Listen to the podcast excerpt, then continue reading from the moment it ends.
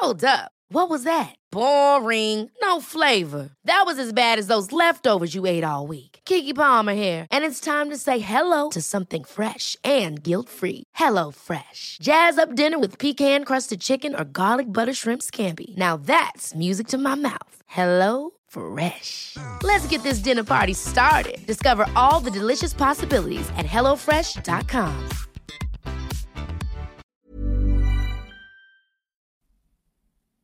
Bei der Polizei geht ein Notruf ein. Ein Mann sagt, dass seine Freundin in der Badewanne ertrunken ist. Ein tragischer Unfall. Doch die Verletzungen an ihrem Leichnam deuten auf wochenlange Folter und Mord hin. Ein Schicksal schlimmer, als man sich vorstellen kann.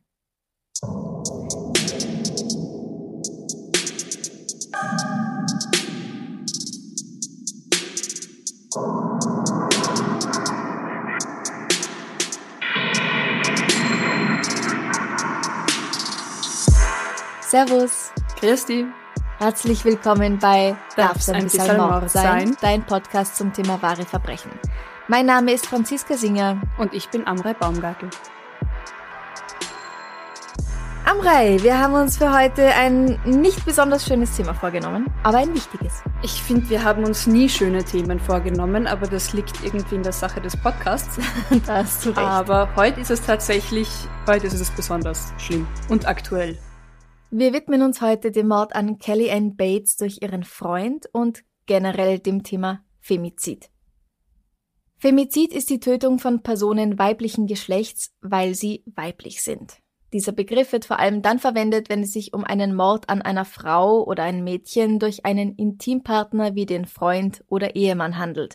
Der Begriff soll ausdrücken, dass hinter diesen Morden oft keine individuellen, sondern gesamtgesellschaftliche Probleme wie zum Beispiel die Abwertung von Frauen und patriarchale Rollenbilder stehen. Im Jahr 2017 wurden zwar auf der ganzen Welt fünfmal so viele Männer ermordet wie Frauen, bei den Morden durch einen Intimpartner oder die Familie waren aber fast zwei Drittel der Opfer Frauen. Das deutsche Bundeskriminalamt hat im Jahr 2019 142.000 Fälle von Partnerschaftsgewalt registriert. Mehr als 80 Prozent der Betroffenen sind Frauen. An jedem einzelnen Tag versucht ein Mann in Deutschland seine Partnerin oder Ex-Partnerin zu töten. Jeden dritten Tag findet ein solches Verbrechen tatsächlich statt. Das bedeutet, dass jede Woche in Deutschland zwei bis drei Frauen durch die Hand ihres Partners oder Ex-Partners sterben. In Österreich ist jede fünfte Frau ab ihrem 15. Lebensjahr körperlicher und oder sexueller Gewalt ausgesetzt, das ergab eine Umfrage der Agentur der Europäischen Union für Grundrechte. Jeden Monat werden in Österreich im Schnitt drei Frauen ermordet. Wie in Deutschland und im Rest der Welt stehen die Täter häufig in einem Beziehungs- oder Familienverhältnis zum Opfer und haben nicht gelernt, Konflikte gewaltfrei zu lösen. Gewalt von Männern gegen Frauen gibt es in allen sozialen Schichten, Nationen, Familienverhältnissen und Berufsgruppen. So ein Mord ist oft der Höhepunkt einer langen Vorgeschichte. Häusliche Gewalt beginnt schon bei Beleidigungen, Demütigungen und auch dem Ausüben von wirtschaftlichem Druck. Am Ende der Folge werden wir uns noch einmal genauer diesem Thema widmen. Und ja, gleich vorab. Es gibt auch Gewalt von Frauen gegen Männer. Es gibt Gewalt gegen alle Geschlechter und alle Geschlechter üben Gewalt aus. Das wollen wir nicht bestreiten. Aber darum geht es heute nicht. Femizide sind ein ernstzunehmendes großes Problem und wir dürfen nicht zulassen, dass das durch solche Aussagen klein gemacht wird oder irgendwie wegrationalisiert wird. Mhm. Und Franziska, es gibt ja auch leider einen ganz traurigen aktuellen Anlass, warum wir heute drüber sprechen, oder? Ja. In Österreich sind in diesem Jahr 2021 bereits sieben Frauen durch ihren Partner oder Ex-Partner getötet worden. Das ist der Stand vom 7. April. Innerhalb von nur drei Monaten haben vier Ehemänner, ein Lebensgefährte und zwei Ex-Freunde Frauen, die ihnen einmal vertraut haben, erwürgt, erstochen oder erschossen.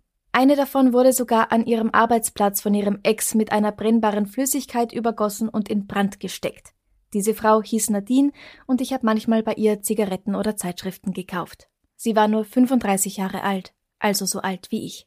Und hat nach dem Anschlag noch einen Monat um ihr Leben gekämpft. Genau. Wir bleiben heute aber nicht in Österreich, wir reisen nach Großbritannien und ich werde dir und euch an den Kopfhörern die Fakten eines der brutalsten Morde, die wir hier bislang besprochen haben, erzählen. Bitte überlegt euch gut, ob ihr dabei essen wollt und ganz ehrlich, wir wissen, dass einige unserer Hörer unter 16 Jahren alt sind. Bitte schaltet ab, wenn es euch zu viel wird und sprecht mit einer erwachsenen Vertrauensperson darüber. Das ist kein Lerchalschaß. Ja. Das ist alles wirklich passiert und es ist richtig harter Tobak. Ja. Gut, bist du bereit? Nein, aber lass uns anfangen. Kelly Ann Bates wird am 18. Mai 1978 in Hattersley geboren. Das ist ein Ort in der Nähe von Manchester. Ihre Eltern sind Margaret und Tommy Bates. Kelly Ann hat einen älteren und einen jüngeren Bruder. Das Mädchen wächst zu einem unabhängigen, selbstbewussten und sportbegeisterten Teenager heran. Sie ist freundlich und rücksichtsvoll und sie hat eine gute Beziehung zu beiden Eltern gleichermaßen. Wenn sie groß ist, möchte sie gern Lehrerin werden. Als sie 14 Jahre alt ist, arbeitet sie immer wieder als Babysitter. Dabei lernt sie Dave Smith kennen. Sie fühlt sich bald sehr verliebt. Wir schreiben das Jahr 1993. Als Kelly Ann beginnt, mehr Zeit mit Dave Smith zu verbringen, schottet sie sich zunehmend von ihren Eltern ab. Gut, aber das ist ja noch irgendwie normal, oder? Ich meine, mhm. Pubertät, erste Liebe, man hat Geheimnisse, die Eltern sind nimmer so an vorderster Stelle. Das ist ja irgendwie normal, oder? Ja, klar. Das war bei mir auch so. Das war wahrscheinlich bei dir bei auch allen, irgendwie ja. ähnlich. aber in diesem Fall ist es leider nicht normal und nicht gesund. Kelly Ann erzählt Margaret und Tommy lange nichts von ihrem Freund, erst nach mehreren Monaten erwähnt sie ihn. Sie sagt, wie toll Dave ist, wie aufgeschlossen, etc. Und er ist ein bisschen älter als sie, aber besonders viel erzählt sie nicht über ihn. Die Eltern sehen das wie wir, das ist ganz normal, dass man als Jugendlicher nicht mehr alle Details brühwarm Mama und Papa erzählt und sie machen sich keine Sorgen. Dass sie diesen Dave nie zu Gesicht bekommen, ist schade, aber was soll's, ihre Kelly Ann ist offenbar glücklich und immer noch ein fröhliches Mädel. Dann beginnt sie allerdings immer öfter auch mal nachts aus dem Haus zu schleichen und manchmal kommt sie mehrere Tage nicht nach Hause. Oh. Schließlich lernen Margaret und Tommy den Freund ihrer Tochter kennen. Bisher haben sie zwar schon miteinander gesprochen, aber immer nur übers Telefon. Eines Tages im Jahr 1994 kommt Margaret nach Hause und auf sie wartet eine Überraschung. Dave ist da. Endlich kann sie ihn kennenlernen. Doch anstelle eines 18 oder vielleicht 20-Jährigen, wie die Mutter erwartet, wenn ihre Tochter sagt, er ist ein bisschen älter, biegt ein Mann um die Ecke. Der Freund ihrer 16-jährigen Tochter, den sie Dave nennt, ist bereits 32 Jahre alt. Doppelt so alt wie sie. Doppelt so alt wie sie. Margaret ist zutiefst verwirrt und beunruhigt. Es ist nicht nur der große Altersunterschied, der ihr Sorgen bereitet, sie hat sofort das Gefühl, dass mit diesem Kerl noch so einiges mehr nicht stimmt. Sie erzählt später Als ich ihn zum ersten Mal gesehen habe, ist er hereinstolziert und sofort haben sich die Haare in meinem Nacken aufgestellt. Das war nicht der Mann, den ich mir für meine Tochter gewünscht habe. Er war so viel älter, als ich erwartet hatte. Ich erinnere mich ganz klar daran, dass ich das Brotmesser in der Küche gesehen habe und es nehmen und ihm in den Rücken stechen wollte. Ein seltsamer Gedanke. Ich habe sonst niemals solche brutalen Gedanken gehabt. Jetzt frage ich mich, ob das eine Art sechster Sinn war. Dass sie das nicht getan hat, wird sie den Rest ihres Lebens bereuen. Nun stellt sich heraus, dass Kelly Ann ihren Freund zwar beim Babysitten kennengelernt hat, also dieser Teil der Geschichte stimmt, sie hat ihre Eltern nicht angelogen, aber sie hat halt nicht die ganze Wahrheit erzählt. Sie hat ihn nicht kennengelernt, weil er ein Gleichaltriger war, sondern dadurch, dass er mit den Eltern der Kinder befreundet war, auf die Kelly Ann aufgepasst hat. Nach dem Ende ihres Dienstes hat er das Mädchen nach Hause gebracht. Und das war auch schon der Punkt, an dem er mit dem Grooming begonnen hat. Amrei, was ist Grooming? Grooming hat in diesem Fall nichts mit tierischer Fellpflege zu tun, sondern es ist, wenn Erwachsene gezielt mit Minderjährigen Kontakt aufnehmen, mit dem Ziel, die oft um ein Vielfaches jüngere Person zu missbrauchen. Das geschieht oft dadurch, dass den potenziellen Opfern zunächst geschmeichelt wird, ihnen Komplimente gemacht werden oder sie vom Täter tolle Geschenke bekommen, um ihr Vertrauen zu erlangen. Das gibt's natürlich auch im Internet, in diversen Apps. Darüber ja. rede ich in dem Interview mit dem Cyberkriminologen Dr. Thomas Gabriel Rüdiger, das ihr auf Steady anhören könnt. Sehr spannend und aufschlussreich.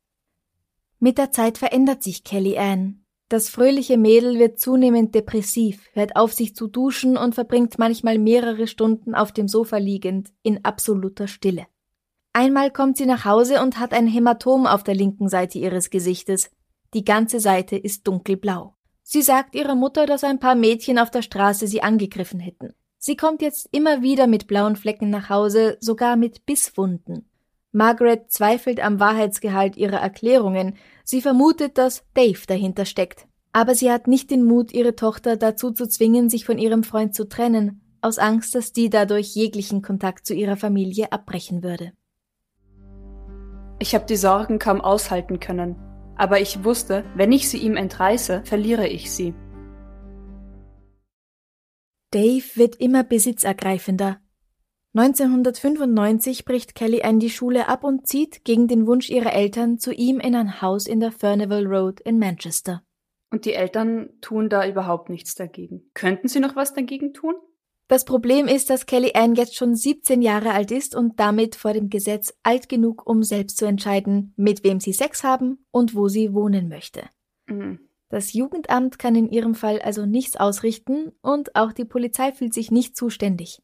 Eine Bedingung dafür, dass Kelly Ann mit Dave zusammenziehen darf, ist aber, dass sie mit ihren Eltern in regen Kontakt bleibt. Als Margaret und Tommy herausfinden, dass Dave Smith in Wirklichkeit weder so heißt, noch dass er Anfang 30 ist, muss Kelly Ann aber doch zu ihnen zurückkommen. Wie? Der heißt gar nicht so und der ist. Äh, was? Wer, wer ist er dann? Dave heißt in Wahrheit James Patterson Smith. Er wird 1948 geboren, ist also schon 30, als Kelly Ann Bates auf die Welt kommt. Als sie 14 ist, ist er dementsprechend 44 Jahre alt. Mm. Seine Bekannten und Freunde beschreiben James als gepflegten Eigenheimbesitzer, der nicht raucht oder trinkt. Was sie nicht sagen, seine erste 1970 im Alter von 22 Jahren geschlossene Ehe endet nach zehn Jahren, weil er seine Frau regelmäßig schlägt. Er hat gleich darauf eine neue Freundin, die 20-jährige Tina, die er anscheinend fälschlicherweise mit einem Boxsack verwechselt und sie verprügelt, sogar dann, als sie von ihm schwanger ist. Tina erinnert sich Zuerst war es nur hier und da mal ein Klaps. Gegen Ende hin war es aber jeden Tag. Er hat mir ins Gesicht geschlagen, mir den Aschenbecher über den Kopf gezogen und mir gegen oder zwischen die Beine getreten. Einmal versucht er sogar, sie in der Badewanne zu ertränken. Nach fast zwei Jahren Beziehung schafft Tina es, sich von James zu trennen. Seine nächste Freundin folgt noch im selben Jahr, 1982. James ist nun 34 Jahre alt, seine neue Freundin Wendy ist 15. Sie missbraucht er genauso, lässt seine ganze Wut an ihr aus, sein beleidigtes Ego, seine Eifersucht und versucht auch sie einmal zu ertränken, indem er ihren Kopf in der Küchenspüle unter Wasser hält. Glücklicherweise schafft auch Wendy den Schritt, sich zu trennen, ob aus eigener Kraft oder von ihrer Familie erzwungen, ist mir nicht bekannt. Hauptsache sie ist weg. Hauptsache sie ist weg und in Sicherheit, ja. Diese drei Frauen sagen später vor Gericht gegen James aus. Aber sie sind nicht seine einzigen Opfer. Kelly Ann ist sein letztes. Nun im Jahr 1995 sieht Margaret, wie schlecht es ihrer Tochter geht. Die Hämatome und Bissspuren beunruhigen sie, aber wenn sie ihre Tochter darauf anspricht, dann leugnet Kelly Ann, dass James oder Dave irgendetwas damit zu tun hat. Ja, und wie begründet sie das, die ganzen Symptome? Sie hat sich angestoßen, sie ist gestürzt, das sind keine Bissspuren, sondern sie ist im Zaun hängen geblieben. Ah. Das Übliche eben. Mhm. Diese Menschen werden dann ganz plötzlich furchtbar tollpatschig ja. und tun sich plötzlich ständig selbst weh. Ganz, ganz aus dem Blauen heraus. Ist man halt mal gestürzt. Ja. Das ist also schon ein guter Hinweis darauf, ja, dass wahrscheinlich etwas Schlimmes passiert. Ja. Kelly Ann weigert sich, James oder Dave zu verlassen, zieht aber doch eine Weile wieder zurück zu ihren Eltern. Ende November zieht sie aber schon wieder zu James zurück. Im Dezember kündigt sie dann ihren Job. Jetzt fährt ihre Familie nur noch sporadisch von ihr und auch nur noch übers Telefon. Am 10. März 1996 spricht Margaret zum letzten Mal mit Kelly Ann, weil die ihren Termin beim Zahnarzt nicht eingehalten hat. Glückwunschkarten zum britischen Muttertag, zu Tommys Geburtstag und zum Jahrestag ihrer Eltern im März 1996 kommen zwar, aber es ist klar, dass James sie geschrieben hat, nicht Kelly Ann. Margaret und Tommy fahren zu James Haus, um nach ihrer Tochter zu sehen, aber niemand öffnet. Das Haus scheint verlassen. Wenig später erfahren sie von ihrem ältesten Sohn, dass einer seiner Freunde Kelly Ann gesehen haben will und dass es ihr gut ginge. Die beiden sind ein wenig erleichtert. Erst später stellt sich heraus, dass das schon im Dezember gewesen war. Gut, und die Polizei kann nichts tun, weil sie ist alt genug und es gibt ja keinen Grund zur Sorge. Offiziell. Genau. Sie geben den Eltern ein paar Flyer mit, so Broschüren über den Umgang mit häuslicher Gewalt, aber tun können sie nichts. Ja. Allen sind die Hände gebunden, solange Kelly Ann den Kerl nicht selbst anzeigt. Oder jemand tatsächlich Augenzeuge ist davon. Mhm. Während Kelly Anns Eltern vor lauter Sorge, ihre Tochter nur noch weiter in die Fänge des Mannes zu treiben, sich so verständnisvoll und zurückhaltend geben wie nur Menschen möglich, wird Kelly Ann von dem 30 Jahre älteren Mann immer mehr gequält. Im Frühling 1996 darf sie das Haus nicht mehr verlassen. Sie wird regelmäßig geschlagen, getreten, gebissen und mit heißen Gegenständen verbrannt. Sie bekommt kaum Nahrung und verliert stark an Gewicht. Am 16. April 1996 betritt James Patterson Smith eine Polizeistation. Er sagt, dass seine Freundin in der Badewanne ertrunken ist. Als die Polizisten in seinem Haus ankommen, bietet sich ihnen ein ganz anderes Bild als das eines Unfalls. Der Mann wird unverzüglich festgenommen. Was ist passiert? Jetzt kommt eine absolute Warnung. Wenn ihr es noch nicht getan habt, stellt das Essen weg. Parkt das Auto. Ich will nicht, dass ihr euch anspeibt oder ihr einen Unfall baut oder sonst irgendwas passiert. Oder spult einfach drei Minuten vor und macht weiter mit der Folge. Auch das ja, ist möglich. Genau. Ich würde das machen. ich würde drei, vier Mal auf Weiter drücken und dann weiterhören. Das ist eine sehr gute Idee. Wie du dir bestimmt schon gedacht hast, ist Kelly Ann mitnichten zufällig in der Badewanne ausgerutscht und ertrunken. Sie muss wochenlange Qualen erlitten haben. Die Obduktion zeigt mehr als 150 separate Verletzungen an ihrem jungen Körper. Sie hat 20 Kilogramm Gewicht verloren und mehrere Tage kein Wasser mehr zu trinken bekommen, wodurch sie vollkommen dehydriert ist. Aber damit nicht genug. Kelly Ann Bates musste unvorstellbare Qualen erleiden. James Patterson Smith hat sich in jeder erdenklichen Weise an ihr ausgetobt. Er hat sie mit Zigaretten verbrannt und ihr ein heißes Bügeleisen auf die Schenkel gedrückt. Er hat kochend heißes Wasser über ihren Hintern und die Füße gegossen. Er hat mehrfach mit Messern auf sie eingestochen, aber auch mit Gabeln und einer Schere, und er hat sie mit einem Spaten und einer Heckenschere schwer verletzt. Sogar in ihrem Mund werden Stichverletzungen gefunden. Er hat sie mit ihren Haaren an einem Heizkörper angebunden, er hat sie gewürgt. Er hat ihre Hände und Kniescheiben zertrümmert, um ihr jegliche Möglichkeit, von ihm davonzulaufen oder zu kriechen, zu nehmen. Teile ihres Skalps fehlen, Irgendwann zwischen fünf Tagen und bis zu drei Wochen vor ihrem Tod, da ist sich der Pathologin nicht sicher, hat James Kelly Ann beide Augen ausgestochen. In ihren leeren Augenhöhlen befinden sich ebenfalls nachträglich zugefügte Stichwunden. Auch der Rest ihres Gesichtes wie Nase, Ohren, Lippen und auch ihre Genitalien wurden verstümmelt. In jedem Zimmer dieses Hauses in der Furnival Road sind Blutspuren von Kelly Ann zu finden. Tommy ist derjenige, der schließlich den Leichnam seiner Tochter identifizieren muss. William Lawler, der Pathologe, der die Obduktion durchführt, meint, dass er in seiner Karriere zwar schon an die 600 Mordopfer untersucht hat, aber nie zuvor hat er so eine Anzahl an Verletzungen an einem einzigen Menschen gesehen. Okay, also das ist augenscheinlich systematische Folter über einen langen Zeitraum. Mhm. Und dann traut sich diese Scheißfigur, zur Polizei zu gehen und zu sagen, meine Freundin ist was in der Badewanne passiert. Ja. Wie? Ja, es ist einfach unfassbar, was für ein Sadist dieser James Smith ist. Man ist ja immer verleitet, solche Leute als Monster zu bezeichnen, auch um seine Schranke zu bilden zwischen sich selbst und ihm, mhm. weil wir immer nicht glauben wollen, dass ein Mensch zu sowas fähig ist. Aber James ist kein Tier und kein Fantasiewesen, er ist kein Monster, er ist ein Mensch wie du und ich. Und Menschen sind zu solchen Dingen fähig. Ja. Und Margaret, die Mutter, vertritt auch dieselbe Meinung.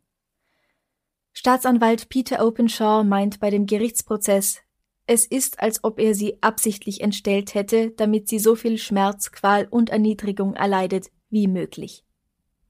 Auch wenn es dann jetzt letztendlich keine Rolle spielt, aber woran ist dann Kelly Ann letztendlich gestorben? Sie ist tatsächlich ertrunken. Kurz zuvor hat James mit dem Duschkopf auf ihren Kopf eingeschlagen. Und dann ist sie vermutlich einfach bewusstlos liegen geblieben und ertrunken. Kelly Anns Körper ist hier schon verstümmelt, sie ist blind und vollkommen ausgemergelt. Alles, was ich vorhin erwähnt habe, hat sie bei lebendigem Leib erlitten. Ihr Tod muss zu diesem Zeitpunkt eine Erlösung für sie gewesen sein. Ja. Und James bekennt sich schuldig? Was denkst du? Natürlich nicht. Absolut nicht. Er stellt sich selbst als das wahre Opfer hin. Die 17-Jährige hätte ihn wegen seiner toten Mutter verspottet, sie hätte ihn absichtlich gereizt, ihm das Leben zur Hölle gemacht und sich schließlich selbst verletzt, um ihn schlecht dastehen zu lassen. Oi. Kelly Anns Leichnam allein spricht aber Bände. Der Schmarrn, den diese Scheißfigur von sich gibt, kann gar nicht wahr sein. Selbst wenn das Mädel manchmal ein bisschen geschissen zu ihm war, niemand verdient es, psychisch oder physisch misshandelt zu werden. Und das, was er getan hat, überschreitet einfach alle Grenzen um so vieles. Und wir sprechen hier von erwachsenen Menschen. Selbst wenn, und ich unterstreiche dieses wenn jetzt siebenmal, Kelly, ich zitiere dich, geschissen zu ihm war, dann kann er sich einfach von ihr trennen.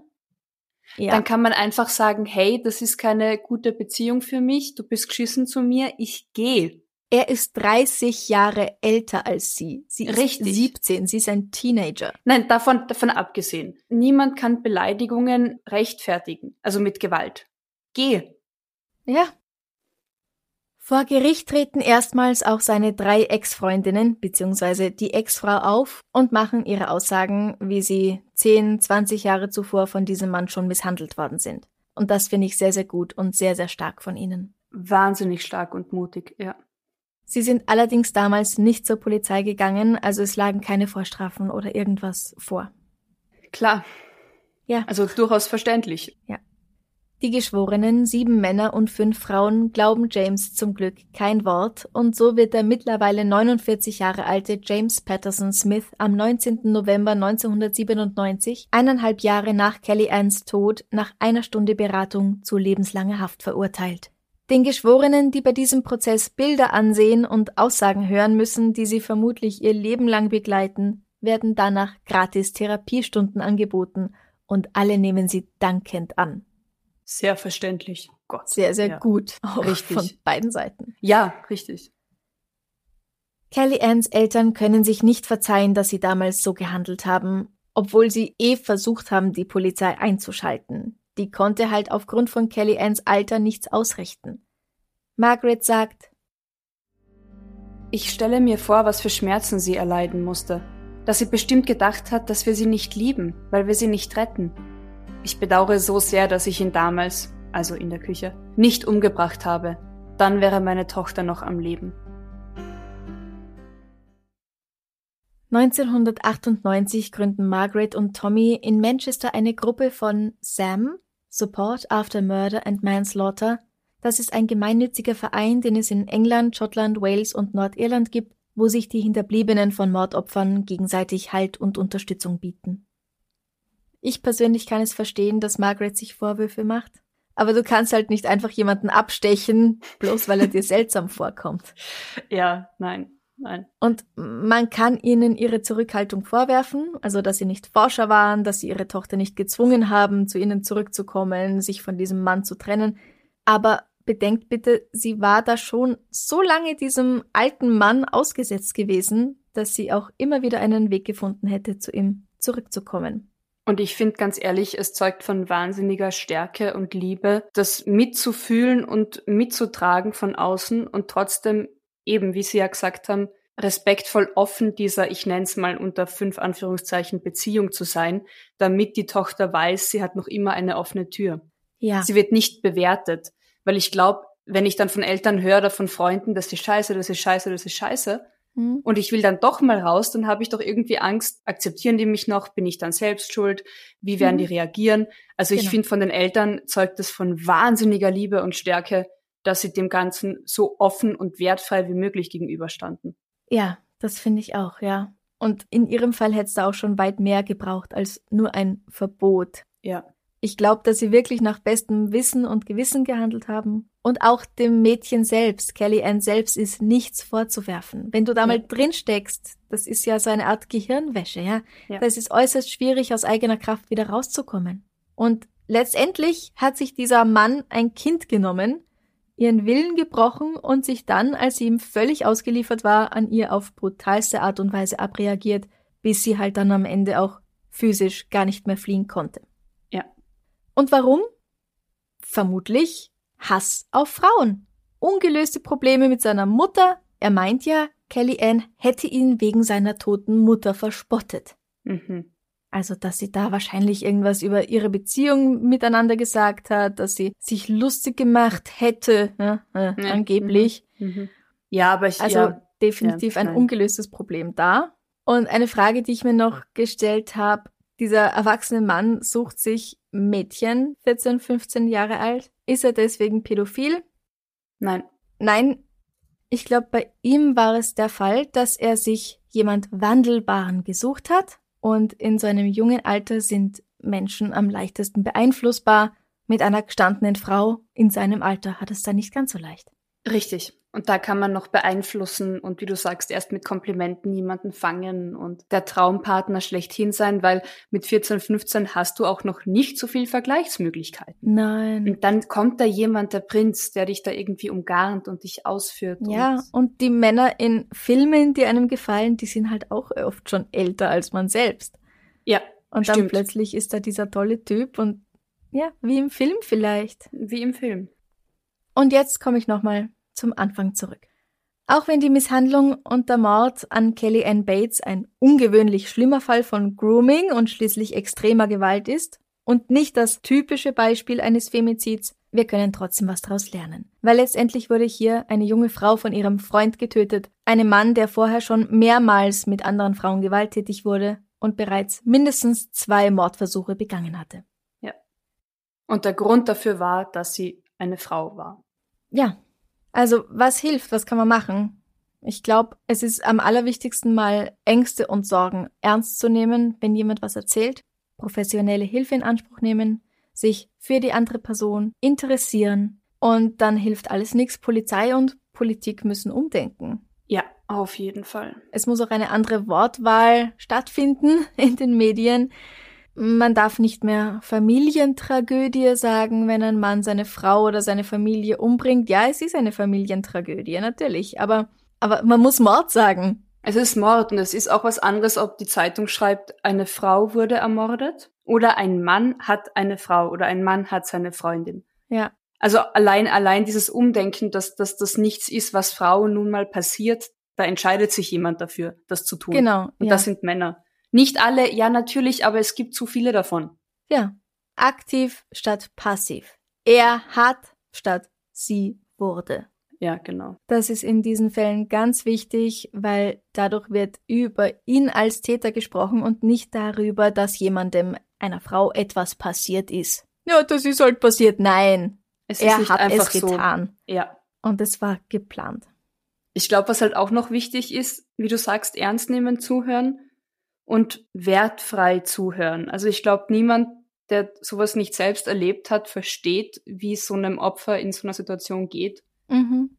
Ich habe das mal bei einer Freundin miterlebt und ich war mit ihr dann auch im Krankenhaus und bei der Polizei. Und ich kann mich so gut an einen Moment erinnern, wo sie neben mir saß, auf den Stufen vom Krankenhaus. Sie hat keult und sie hat gesagt, weißt du, das Schlimmste ist, ich will eigentlich nur, dass er mich in den Arm nimmt und sagt, alles wird gut.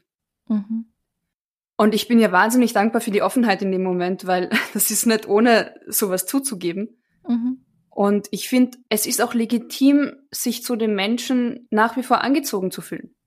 Ja. Es ist auch legitim, diesen Menschen noch zu lieben oder die Nähe noch zu wollen. Es ist nur nicht legitim, wie jemand mit dir umgeht. Und das zu differenzieren und auch nicht zu verurteilen, wenn dir jemand sowas erzählt, weil ich glaube, dass Opfer ganz, ganz viel Angst davor haben, als verrückt abgestempelt zu werden oder eben selbst schuld oder geh halt dass ja. man da halt einfach wirklich einfach mal zuhört, annimmt, ernst nimmt. Und dass dadurch dann die Person auch zu dem Schluss kommt, okay, ich will das zwar, dass er mich umarmt, aber es ist nicht gut für mich und deswegen können wir das nicht weitermachen. Richtig, richtig. Und es gibt auch Menschen, die dich in den Arm nehmen, umarmen und für dich da sind und dir nicht im nächsten Moment ins Gesicht schlagen. Ja, absolut. Und das ist dann wünschenswert und erstrebenswert. Ja, ja. Und es gibt jemand anderen da draußen, der das nicht mit dir macht. Richtig. Es ist auch ganz wichtig, dass jede Person Opfer häuslicher Gewalt werden kann. Nicht nur Frauen, aber hauptsächlich Frauen. Laut einer Statistik aus den USA aus dem Jahr 2017 wird nämlich eine von vier Frauen und einer von sieben Männern einmal im Leben Opfer von häuslicher Gewalt oder Missbrauch. Und wie wir schon am Anfang gesagt haben, an jedem einzelnen Tag, das ist so schwer, sich das vorzustellen. Es ist absurd. An jedem einzelnen Tag, 365 Mal im Jahr, versucht ein Mann in Deutschland seine Partnerin oder Ex-Partnerin zu töten und im Schnitt jeden dritten Tag schafft jemand es. Jeden dritten Tag wird eine Frau durch ihren Partner oder Ex-Partner getötet. Diese Gewalt von Männern gegen Frauen gibt es in allen Schichten, Nationen, Familienverhältnissen und Berufsgruppen. Das ist nicht nur bei den armen Leuten so, das ist nicht nur bei reichen Leuten so. Oder nur bei Christen, um jetzt mal das, das, das die gängigste Religionsform ja, zu nehmen. Nicht nur bei serbischen Einwanderern oder Richtig. was man sich halt sonst so deppertes vorstellt, ja. Und nicht nur bei Arbeitern, sondern auch bei Akademikern. Es einfach oh überall. Gott, ja. In Anwälten, jedem Alter. Egal. Ja. Meist geht einem Mord eine andere Art von Gewalt voraus. Unter Kriminologen gibt es den Konsens, dass nicht weniger als 50 Prozent der Femizide von Intimpartnern durch eine Vorgeschichte häuslicher Gewalt charakterisiert sind. Also in circa der Hälfte der Fälle, wahrscheinlich mehr, wenn eine Frau durch ihren Partner, Ex-Partner getötet wird, ist sie vorher schon psychischer oder physischer Gewalt ausgesetzt worden durch ihn. Ja. Und deswegen sprechen wir jetzt auch noch über Anzeichen für häusliche Gewalt, weil diese Anzeichen, die sind selbst für die Betroffenen nicht so klar zu erkennen, ganz oft. Und manchmal auch von außen nicht, auch wenn man manchmal von außen einen besseren Blick auf die Dinge irgendwie hat, weil es einen eben nicht selber betrifft. Aber manchmal kann man das eben erst sehen, wenn es quasi schon zu spät ist. Ja, oder die ersten oder ein, zwei Ausrutscher entschuldet man vielleicht auch noch und sagt, ach ja, gut, ja, hat er mal zu viel getrunken, naja, er stand halt auch wirklich unter Stress. Hat er schon recht gehabt? Ja, ich habe Ich war wirklich blöd. Nein. Nein, er hat richtig, also nein. Ein paar Anzeichen, die vorkommen können, und das ist keine vollständige Liste, wenn dein Partner oder deine Partnerin extreme Eifersucht zeigt und dich beschuldigt, zu betrügen. Wenn du dich wegen ihm oder ihr wertlos fühlst. Wenn du oder andere Personen, die du liebst, bedroht werden. Wenn dein Partner androht, sich selbst zu verletzen, wenn er nicht bekommt, was er will. Oder was sie will, was auch immer, es gilt wirklich für alle jetzt da bitte nicht in Tüpfel reiten wenn du überwacht wirst. Du darfst nicht mehr hingehen, wo du willst, nichts mehr allein machen oder du musst deinen Standort mehrmals täglich mit deinem Partner teilen, immer wieder anrufen oder auf WhatsApp zum Beispiel kann man auch tatsächlich den Live-Standort verschicken. Mhm. Wenn du von deiner Familie oder deinen Freunden isoliert wirst. Wenn dein Reisepass oder Personalausweis weggenommen wird oder du nicht mehr selbst entscheiden darfst, was mit deinem Geld passiert. Wenn du physische Gewalt erfährst, Natürlich auch, also wenn du zum Beispiel getreten, geschlagen oder gewürgt wirst. Oder wenn irgendetwas mit dir und deinem Körper gegen deinen Willen passiert. Das kann alles sein, wo du das Gefühl hast, es ist unangenehm, es ist scheiße. Und natürlich auch sexuelle Handlungen, die gegen deinen Willen passieren. Genau. Auch wenn es in der Nacht ist, weil er gerade Bock hat und du schläfst und er legt ja. sich einfach drauf und macht. Und du wachst auf und sagst, hey, hör auf und er hört nicht auf. Das ist nicht in Ordnung. Überhaupt nicht. Nicht da mal ansatzweise. Nein, richtig. Das sind nur ein paar mögliche Anzeichen. Es gibt natürlich so viele Sachen, die sein können. Wenn du vermutest, dass das jemand mit dir macht oder wenn du jemanden kennst, auf den das zutrifft, du bist nicht allein. Es gibt Menschen, die professionelle Hilfe anbieten und die dann auch wirklich helfen können. Du bist nicht allein, du bist nicht schuld, du verdienst es nicht, so behandelt zu werden. Du hast Rechte und du kannst und sollst dir Hilfe holen. Egal wie lange du geschwiegen hast, egal wie lang Sachen schon her sind, es ist nicht deine Schuld. Und wenn es nicht dich betrifft, sondern deine Mutter, deine Schwester, deinen besten Freund, was auch immer, wer auch immer. Ja.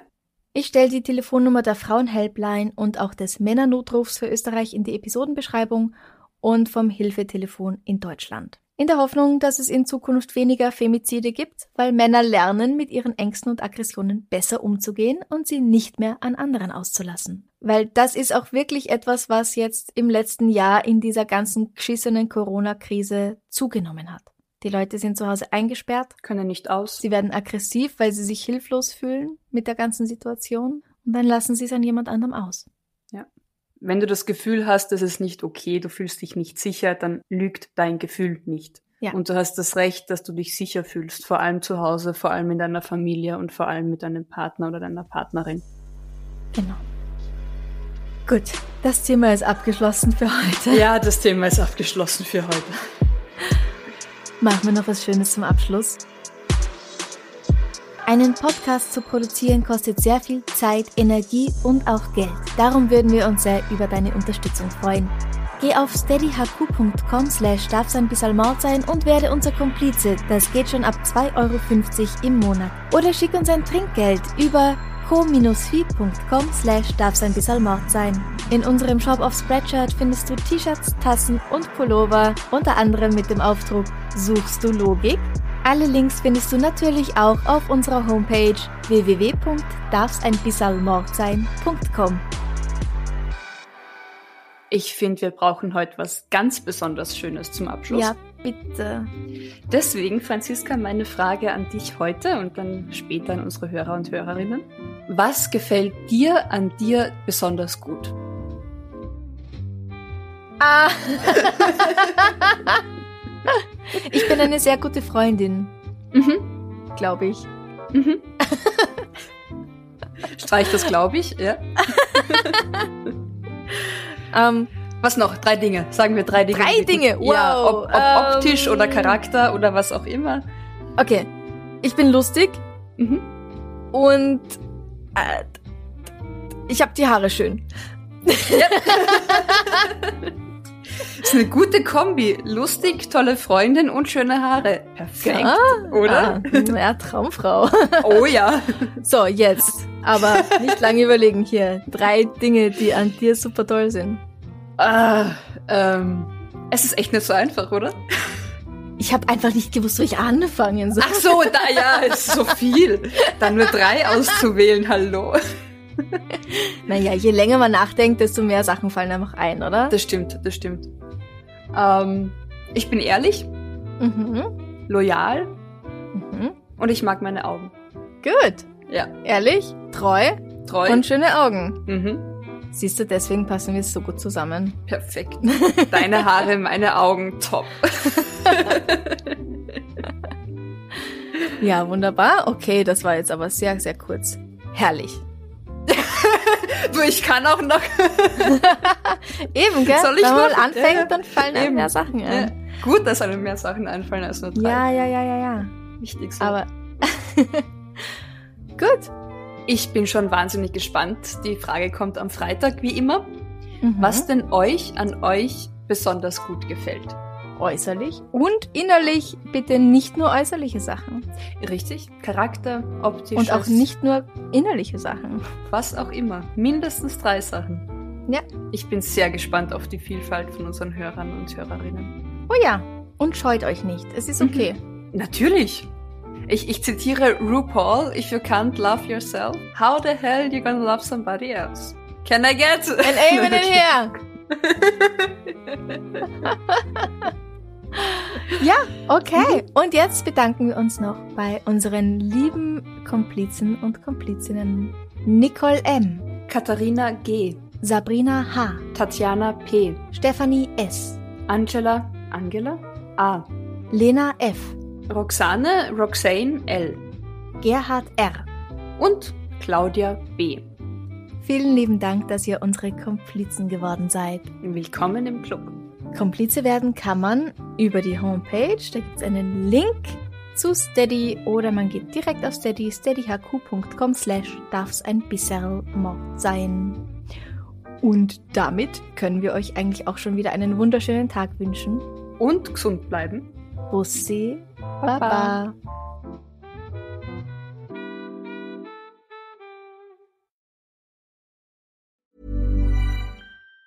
Even on a budget, quality is non-negotiable. That's why Quince is the place to score high-end essentials at 50 to 80% less than similar brands. Get your hands on buttery soft cashmere sweaters from just 60 bucks, Italian leather jackets, and so much more.